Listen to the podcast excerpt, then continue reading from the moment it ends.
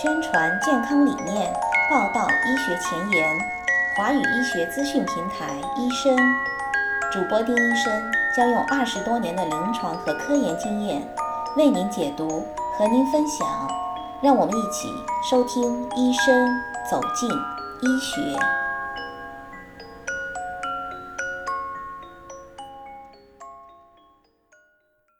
大家好，我是丁医生。今天呢，我们邀请了美国天普大学的眼科医生张怡博士和我们的医生平台远程连线，来和大家介绍一下有关糖尿病视网膜病变的预防和治疗。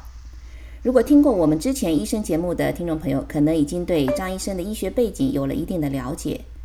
张怡医生浙江医科大学学士毕业，在取得北京协和医科大学的眼科医学博士学位之后，来到美国，继续从事着视网膜方面的博士后研究，并且呢，完成了第二次的眼科住院医生培训，接受了为期两年的玻璃体视网膜疾病的专科训练。现在，张怡医生受聘于天普大学眼科，任助理教授职位，主要从事玻璃体视网膜疾病的临床治疗和研究。张医生您好。欢迎您再一次来到我们医生平台，和我们做一次眼科疾病的科普。你好，大家好，很高兴有机会和大家再聊一聊眼科疾病。对于糖尿病呢，我想听众朋友们应该不会陌生，但是对于糖尿病视网膜病变，我想了解的人应该不会太多。这是一种什么样的疾病？张医生能不能和大家做一个简要的介绍？是的，就像丁医生说的，糖尿病大家都非常非常了解。但是非常奇怪的是，从我跟病人接触中，也从病人在平常生活中和别人交谈中，我也感觉到，大家好像对糖尿病视网膜病变了解不多。其实这在糖尿病里面也是一个非常重要的一个并发症，或者糖尿病引起的病变。我觉得很多病人不了解，所以呢，在治疗和预防上面都耽误了，造成了很多无法挽回的后果，尤其是在视力方面的改变。所以，当丁医生让我讲眼科疾病的时候，我第一个就想到了应该讲一下糖尿病视网膜病变，因为这个病如果防护得当、治疗得当，很多病人在眼科方面的命运是可以得到很大改善，生活质量也可以提高很多。糖尿病视网病变简称糖网病。糖网病。对一些简单的数据，比方说，到了二零五零年不远的将来，美国的统计是有三分之一的美国人会有糖尿病，而在世界范围之内。糖尿病的人数可能会达到九千万，在这九千三百万里面，又有两千一百万患者会发生糖尿病黄斑视网膜水肿，这是一种会影响视力的糖尿病的并发症。而且更严重的是，有一千七百万病人会发展到所谓的增殖性糖尿病视网膜病变，这是更严重的最后一期的糖尿病视网膜病变。另外，糖尿病视网膜病变，其实在工业化国家，比方说西方、美国一些欧洲发达国家，经过调查，大家发现，在工作年龄段的人群中，糖网病是最主要的致盲疾病，而这其中，糖尿病引起的黄斑水肿，又是在糖网病里面的导致视力下降的罪魁祸首。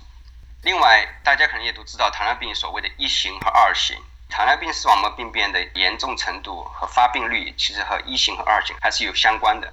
比方说，糖尿病黄斑水肿，在整个糖尿病人群中，大概是百分之六点八的发病率，但是在一型糖尿病中，九年以后，就是患者诊断九年以后，在一型糖尿病，大概有百分之二十七的人就会发生糖尿病黄斑水肿，影响视力。在二型糖尿病，一般来说，因为二型很多人诊断会耽误掉。所以在刚开始诊断的人群里面，就已经百分之五的患者已经有了糖尿病黄斑水肿，而到了二十五年或者三十年以后，一般百分之三十的病人会发生糖尿病黄斑水肿。所以总的来说，比那个一型稍微晚一点。另外一个研究显示，如果观察二十年，在糖尿病黄斑病变里面，在一型里面基本上已经百分之九十九，所以说基本上所有的人都会已经发展不同程度的糖网病。二型稍微好一点，二十年以后只有百分之六十，所以这些数据如果仔细看看，还是非常严重的。对，发生的几率还是很高哈。那您能不能够大概介绍一下，为什么糖尿病会引起这个视网膜的病变？糖尿病引起视网膜病变其实非常复杂的过程，但我在这里把它比较简单的说一下。糖尿病，你想，因为血糖高，血糖高都会影响所有的血管。一个比较重要的就是血管内皮细胞，这是维护任何血管的健康的非常重要的一种细胞，也是维护血管壁的完整性的一个非常重要的细胞。但是呢，由于血糖很高，会造成血管内皮细胞的死亡，所以呢，一方面这些血管封闭性就比较差，所以造成渗漏，血液里的液体就会渗漏到组织里面去，这就造成我们所说的黄斑水肿。黄斑是整个视网膜的中心，是你平时用视力百分之百，你基本上都是在用黄斑部位，所以黄斑的水肿会严重的影响你的视力，这是其中一个。另外一个，因为糖尿病造成血管内皮的细胞的死亡，它那些毛细血管最后就消失了或者死亡了，这样呢，在视网膜就造成一个非常严重的缺血，造成缺血之后。身体会产生自然反应，它就会想办法改善这个缺血，这是非常自然的一个 response 一个反应。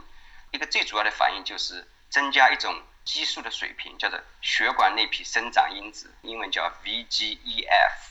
这种生长因子，它的目的会促进血管的生长。这样是的，作为这个激素的增高的反应，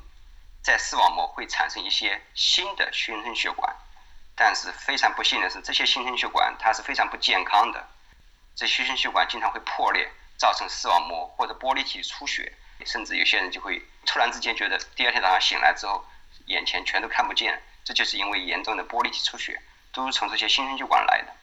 还有一个原因就是这些内皮生长因子，它还会增加血管壁的通透性，它就会导致黄斑水肿更严重，因为它这个激素水平增加了。血管壁的通透性，所以血管里面的液体更容易渗入到组织中去，造成黄斑水肿的更严重。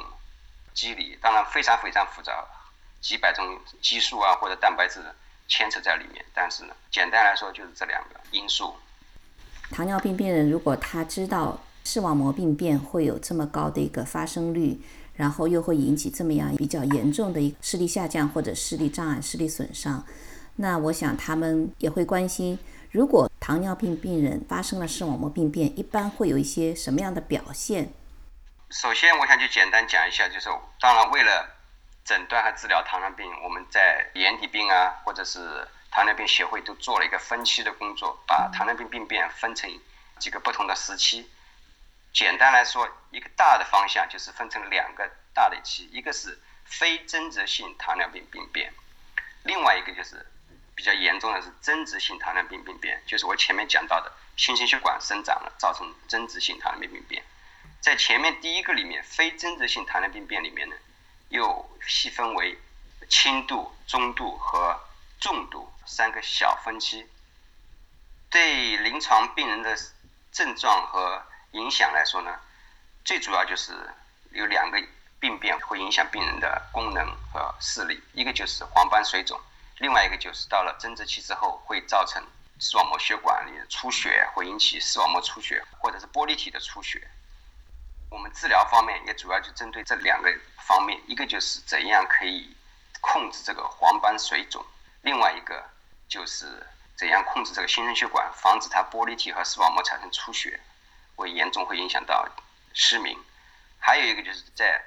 糖网病的最后一个终末期，因为增殖性。产生了很多膜，这些膜它会造成牵拉，然后就造成一种所谓的牵拉性视网膜脱离，那这已经是非常后期了，很多病人就会最后导致失明，而且如果眼睛还很痛，有很多症状，还必须做眼球摘除什么之类的。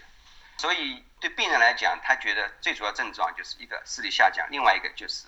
有时候出血会引起所谓的飞蚊症，但这种飞蚊症是因为玻璃体出血，而不是玻璃体混浊造成。最后就是视力严重受损。